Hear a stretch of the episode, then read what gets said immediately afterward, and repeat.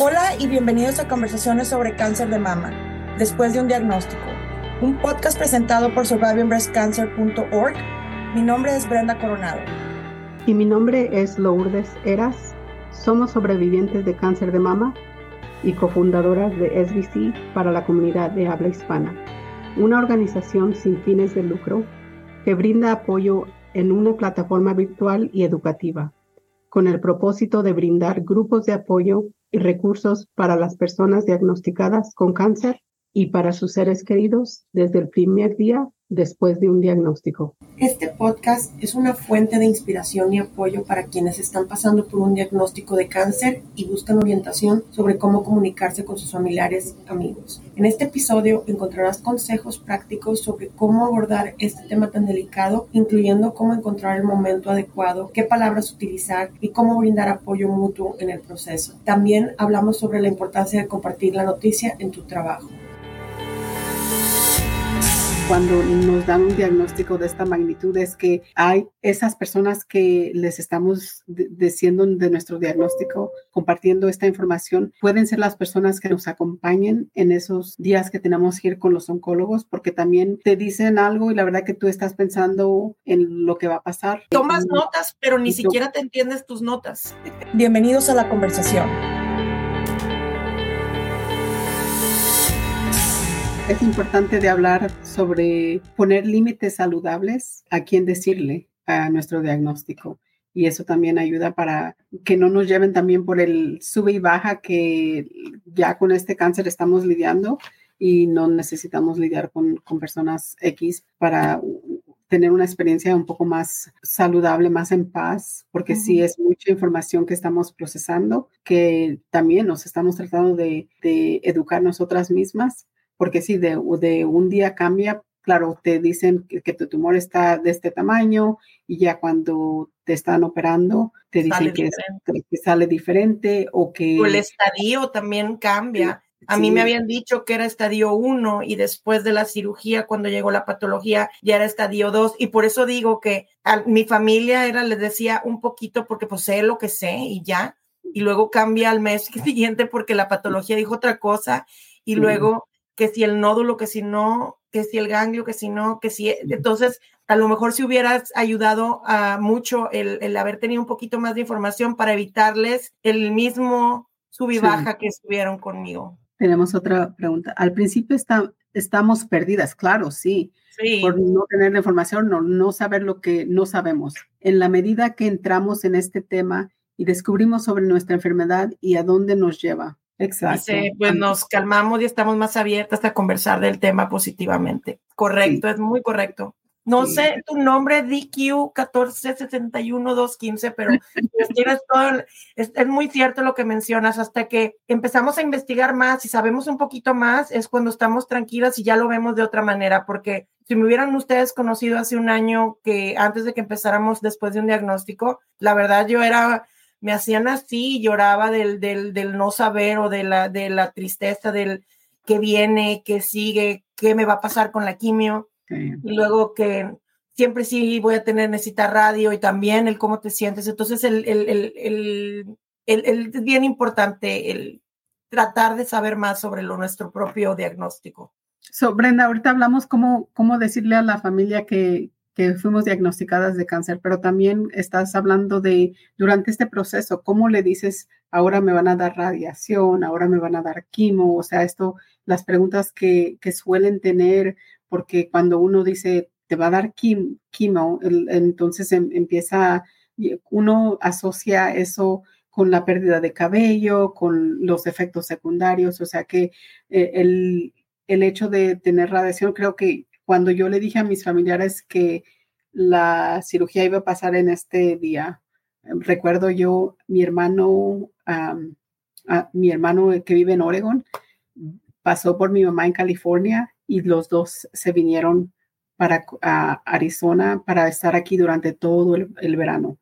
Este, no solamente el proceso del diagnóstico, pero también porque estaba pasando por otra situación y luego tuve un derrame cerebral, o sea que eso al, al tener cáncer y tener un derrame cerebral. O sea que eh, ellos ya pensaban que me estaba muriendo en verdad porque ah, fue muy impresionante lo que miraron cuando llegaron y me miraron en el ah, departamento de, de, los derrames, de los derrames cerebrales, los cuidados intensivos. Y yo recuerdo solamente ir al hospital y recordar al otro día al, en, los, el departamento de cuidados intensivos. O sea que sí era un poco más impresionante que todo estaba pasando como de un solo y el apoyo también es, es importante. Creo que también al, hablamos de, de que decimos nuestro diagnóstico, pero ese apoyo también que es necesario, ese apoyo que, ¿cuál, ¿recuerdas alguna anécdota que durante este proceso, ya sea tu mamá, tu hermano, tu hermana, o algo que, que recuerdes de que te, que te demostró, gracias a Dios que tengo a estas personas a mi lado? Mi mamá se quería venir conmigo cuando empecé el tratamiento de la quimioterapia, pero y le dije, pues no vas a poder hacer mucho porque voy a estar eh, dormida o no sintiéndome bien. Entonces, lo que hicimos, eh, mi, mamá y yo siempre estamos muy, hemos estado muy conectadas. Ya mi mamá decía, ay, ya nos va a tocar quimio, y al mismo tiempo los, los sentimientos, lo que yo sentía con mis quimios a mi mamá le, le daba, entonces eran las dos, estábamos pegadas en el teléfono de que, ok, tómate esto y tómate esto, para, porque le daban los mismos síntomas que a mí, hasta que por fin consiguió el, poder romper un poquito el lazo, eh, porque el, miedo era la segunda parte de la quimioterapia, que fueron ocho sesiones y donde estuvo muy conectada fueron en las primeras cuatro y luego ya fue cuando empezó y pudo, ok, ya no me están dando los mismos efectos secundarios, pero el, el estar con mi mamá pegada en el teléfono y marcándole, porque le dije, no sirve de nada que te vengas aquí a verme dormir, mejor sigue haciendo tus días, lo, como si necesitamos ayuda te vienes, este, pero sí estuve muy pegada con mi mamá en, en todo ese tiempo. Este, otra cosa que mis hermanos también fueron mucho apoyo. Ellos indirectamente preguntaban con mi mamá cómo está Brenda para no hacerme sentir eh, agobiada de, que me están preguntando a cada rato. Entonces ellos estuvieron muy atentos, pero por medio de, de mi mamá. Y ya nada más ya les hablaba yo pero eso, eso fue una parte importante para mí. igual contigo, ¿cuál fue una de las, de las cosas que recuerdas cuando empezaste? Bueno, en tu caso, que fue la radiación y luego al poquito tiempo o días después fue cuando te dio el, el derrame. ¿Cómo, cómo uh, le hiciste para manejar ese, los sentimientos de las dos cosas? Tanto acabo de terminar una situación, tienes la situación de en ese tiempo la persona con la que estabas y luego aparte el derrame. Entonces, ¿cómo manejaste eso con, con tu familia o, con, o cómo lo sacaste de adelante? Sí, no, ah, era una situación muy desesperante. Es el solo hecho de te puedo decir que diagnosticado de cáncer, paso la radiación que te, te hace sentir, ah, o sea, estás hablando de algunos ah, efectos secundarios, los efectos secundarios que, que, te apuntan en, en, de radiación, todos me dieron. O sea que fue una experiencia bastante dura con la radiación y dos semanas después el derrame cerebral. O sea que todo ah, en, en seguido Ah, yo te puedo decir que a veces, algunos días, no sabía si le iba a contar, porque al, el solo hecho de tener el derrame cerebral después me hacía sentir un poco dudosa de que la podía, la podía contar con seguirlo, ¿verdad? Estaba un poco muy desesperante y creo que eso es lo que miraron mi hermano y mi mamá. Y pues claro, entró una desesperación que, y ya después de, recuerdo, estaba en, el, en los cuidados donde me daban terapia física por todo, por todo, creo que me dieron dos, tres semanas hasta cuatro semanas y luego me pudieron ah, dejar ir a la casa. Y claro, en la casa es de dos pisos y hay escaleras. No, pude, no podía subir las escaleras, o sea que tenía que estar manteniéndome en el piso de huéspedes eh, abajo para poder manejar toda la situación. Después empecé a caminar, empecé a caminar y poquito a poquito iba con mi hermano y me recuerdo que me llevaba y íbamos a caminar y luego empezábamos a, a, como a trotar y luego a correr. O sea que poco a poco estos pasos como de esta, digamos, en, una parte filosófica que la verdad que de, pasito a pasito, luego a, trotar y luego a correr, es como un, un poco de cómo tomé todo esto después de, de, este diagnóstico. Y la verdad que yo le agradezco muchísimo a mi hermano haya dejado todo un verano. Tenía un bebé de, una bebé de, uh, ese, ese, entonces creo que tenía un año cuatro niñas en, allá con ella, con la, con la bebé en, en Oregon y eh, había recientemente uh, se había casado, o sea que un sacrificio bastante, bastante, la verdad, porque para dejar su familia, para venir a acompañarme, puesto que con la persona que estaba no, no había nada de, de ayuda y hasta por eso tuve que alejarme. Y, como dije, dar nuestros límites saludables para podernos alejar de las personas que en ese entonces nos causan más daño que ayuda. Sí, correcto. Y tenemos un comentario de Deb ella nos menciona que ella estaba alejada de su familia física y emocionalmente, entonces decidió anunciar su diagnóstico por vía Facebook, que fuera más fácil el publicarlo o decirlo públicamente a todos. Y de hecho, en, en el grupo de apoyo hace una semana también tuvimos a otra compañera que ella también, ella estaba alejada. Para ella el, el haber dado el diagnóstico con sus papás le hicieron que se reunieran y que se volvieran a, a retomar la relación que tenían. Entonces eso también estuvo muy para, para el caso de ella. De ellos, sí. Y también creo que hay de casos a casos, porque hay algunas personas que causa eso, el diagnóstico que, que se aleje de uno, especialmente de las personas más cercanas que, que, puedes imaginarte. O sea que lo bueno es que tú des, te des la noticia o te des el espacio de comunicar y cómo decirle a los seres queridos que gustes, pero hacerlo en tu forma, en tu manera, ya sea en Facebook, en persona, uh, por teléfono, por una reunión, o sea que eso es individualmente. Yo recuerdo también ponerlo, aparte de que ya lo comuniqué con mis, mis padres, porque ellos quería yo decírselos personalmente, no que lo escucharan por el Facebook personalmente, porque creo que eso les iba a causar un poco más de impacto. Ya lo publiqué en Facebook cuando ya estuve formando parte de este equipo y decirles que estamos aquí para apoyar a las personas que están diagnosticadas y cómo podemos, you know, proveerles esta información este apoyo, aunque sea virtualmente, y podemos tocar. La verdad que una de las cosas fascinantemente de este equipo es de que esta información llega mundialmente a cualquier parte del, mundo donde nos escuchan. O sea que es importante también, nos ayuda mucho porque los oncólogos, los especialistas que nos acompañan, vienen de diferentes partes del mundo y la verdad que no, no cobran por dar esta información, no cobran por, o sea que todo sale del corazón, sale por la pasión, sale por esa, eh, eh, saben que necesitan que la comunidad se escuche esta información y que no, es, no crea a los mitos o que se eduque con parte de, lo que es el cáncer y su propio diagnóstico. Sí, porque es importante, la verdad, tener una, una sabiduría clara de los especialistas y como decimos, Brenda, ya no, no somos profesionales en un diagnóstico somos profesionales en nuestro diagnóstico, somos expertas en nuestro Y todavía vamos aprendiendo cada día porque uno se entera cada día de, vas con el doctor y sales con novedades. exacto. Tenemos saludos a, a Danubi de Florida. Ella dice, poco a poco, pero las personas que supieron al principio fueron suficiente para el apoyo que necesitaba. A mis hijos les dije cuando ya sabía lo que me querían hacer para ahorrarles la agonía que sufrí las primeras semanas. Ahora me apoyan y muy bien y ayudan mucho también que exista personas como ustedes. Gracias. Muchísimas gracias.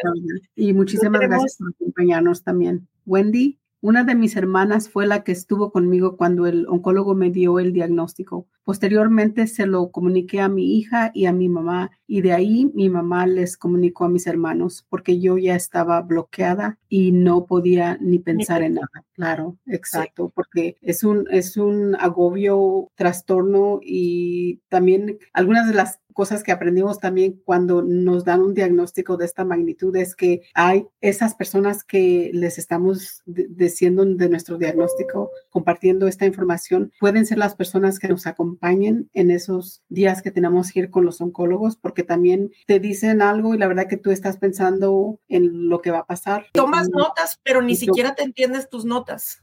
Exacto, sí. Y creo que también una de las cosas que el psicólogo Andrés Chimal que dijo es que estar en el presente pero también en ese, en ese momento creo que estar en el presente no es realístico, realístico para algunas personas, para otras sí, pero también es importante también tratar de encontrar algunas maneras de poder controlar esas emociones y como dijo él, estar en el presente, eh, practicar esas tareas o practicar esas formas de mindfulness o este, atención plena, o sea que es importante también. Saliendo un poquito del tema, pero también relacionado en cómo hablamos de nuestro diagnóstico, ¿cómo lo presentaste con la gente en tu trabajo? Cuando te dieron el diagnóstico, ¿te esperaste a estar en la etapa de más del tratamiento activo? o fue algo inmediato que, que, lo platicaste? Porque inclusive aunque aunque no son los familia, la familia, es importante porque son los de donde, pues es nuestra vida profesional. Claro, y estás, creo que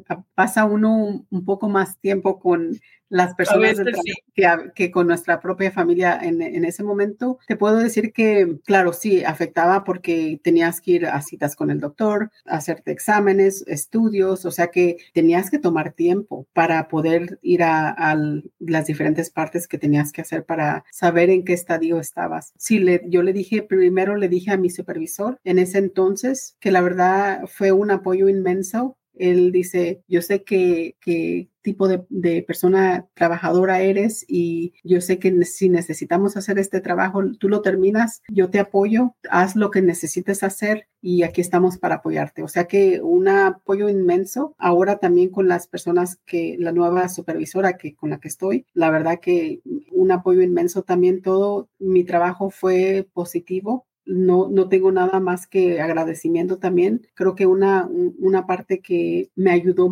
a reducir esos estresores de este proceso fue también la seguridad del trabajo, la seguridad de la familia, o sea, de, la familia cercana, ya sea mi hermano, mi papá, mi mamá y mis otros hermanos que vivían en California, que también quieren venir ya y mirar, creo que en ese entonces con el COVID, una, una experiencia positiva en mi casa. Y yo sé que no es, no es el caso de muchas personas, que a, veces algunas suelen perder el trabajo, a veces algunas tienen más dificultades. Y como les digo, yo fui afortunada que el apoyo estuvo ahí presente. ¿Y tú, Brenda? De igual manera, bueno, yo trabajo para una compañía que hace estudios de, de medicinas de cáncer. Entonces, obviamente es una compañía que está muy eh, sensible con todo lo que viene siendo un diagnóstico. Yo hablé también con mi supervisor, mi supervisor habló después con el, más adelante este, hablé con recursos humanos y yo les dije, porque las opciones eran, puedo tomar tiempo a ver cómo es el proceso o seguir trabajando. Y yo les dije, yo quiero seguir trabajando. Es, no te, yo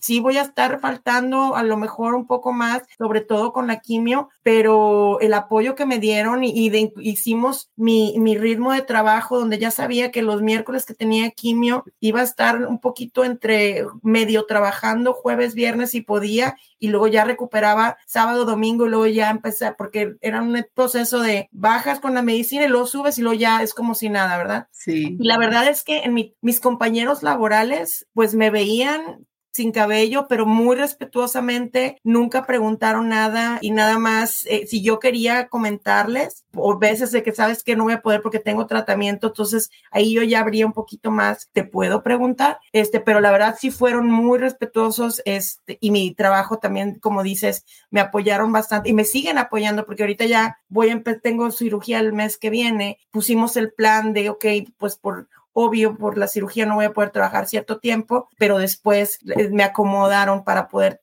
trabajar remoto por otra par de semanas hasta que esté, eh, ¿cómo dicen? Que me dé el de alta el doctor. Sí, y eso sí, también estoy muy agradecida, como dices, de, de, de que me tocó una buena experiencia. sí. Y es importante, la verdad, porque nos ayuda no solamente mentalmente, pero emocionalmente y tenemos que también, en inglés, bring the bacon home.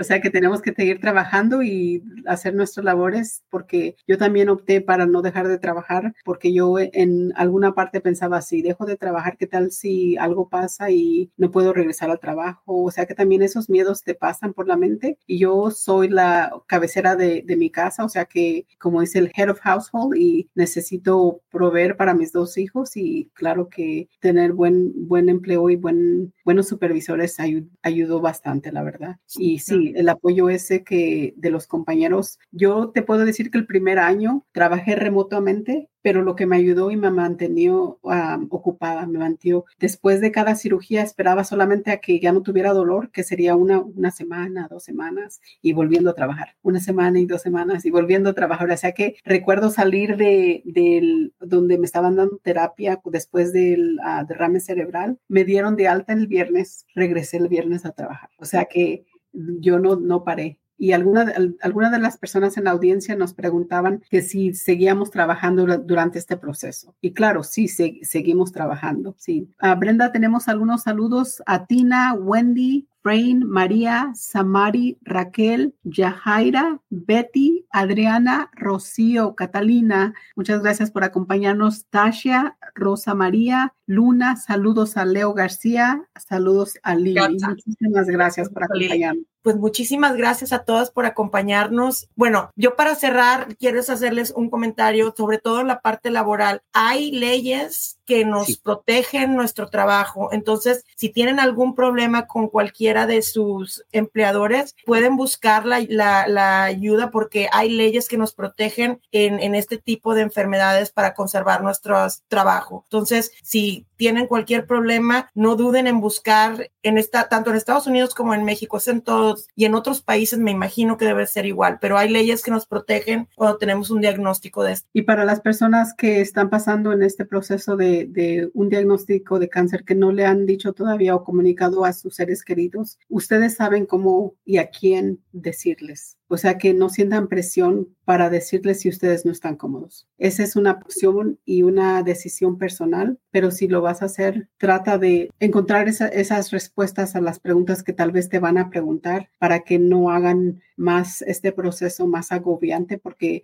creo que al no saber esa respuesta, yo en lo personal sentía como que me iba a desesperar más porque ahora están preguntando algunas cosas que tal vez yo no sabía o no había preguntado o no me había enterado. O sea que eh, hay muchas cosas que, muchos factores, claro, pero en mi personal lo hice en un lugar cómodo, un lugar que no iba a ser traumático para mis hijos, para mis padres, para mis hermanos y ellos estaban en esa mesa virtual y sentía el apoyo, sentía esos abrazos, la verdad, decirlo y saber a quién decir. Brenda, si gustas finalizar. Pues eh, a mí, como les decía, este, todo es muy personal, uno decide cómo y cuándo, si lo quiere hacer o no eh, público, entonces toma tu, tu tiempo, el, el, tiempo que necesites para compartir tu experiencia y si no lo sientes, pues no lo compartas, nada más trata de mantener a alguien que te apoye porque si en este proceso siempre necesitamos a alguien con el que poder platicar, inclusive si no lo quieres hacer con alguna persona de tu familia, para eso estamos aquí en, en los grupos de apoyo y nos pueden contactar en después de un diagnóstico, aquí estamos para ustedes. Muchísimas gracias.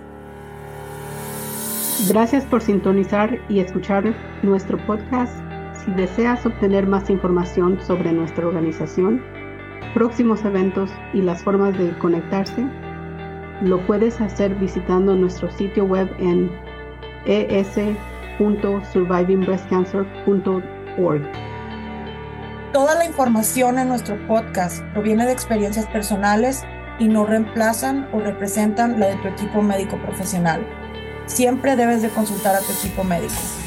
Si estás buscando temas específicos o te gustaría ser invitado o invitada en nuestro programa, no dudes en comunicarte con nosotras directamente a brenda.survivingbreastcancer.org o a lourdes.survivingbreastcancer.org. Síguenos en Instagram a Después de un Diagnóstico y Facebook Después de un Diagnóstico. Gracias.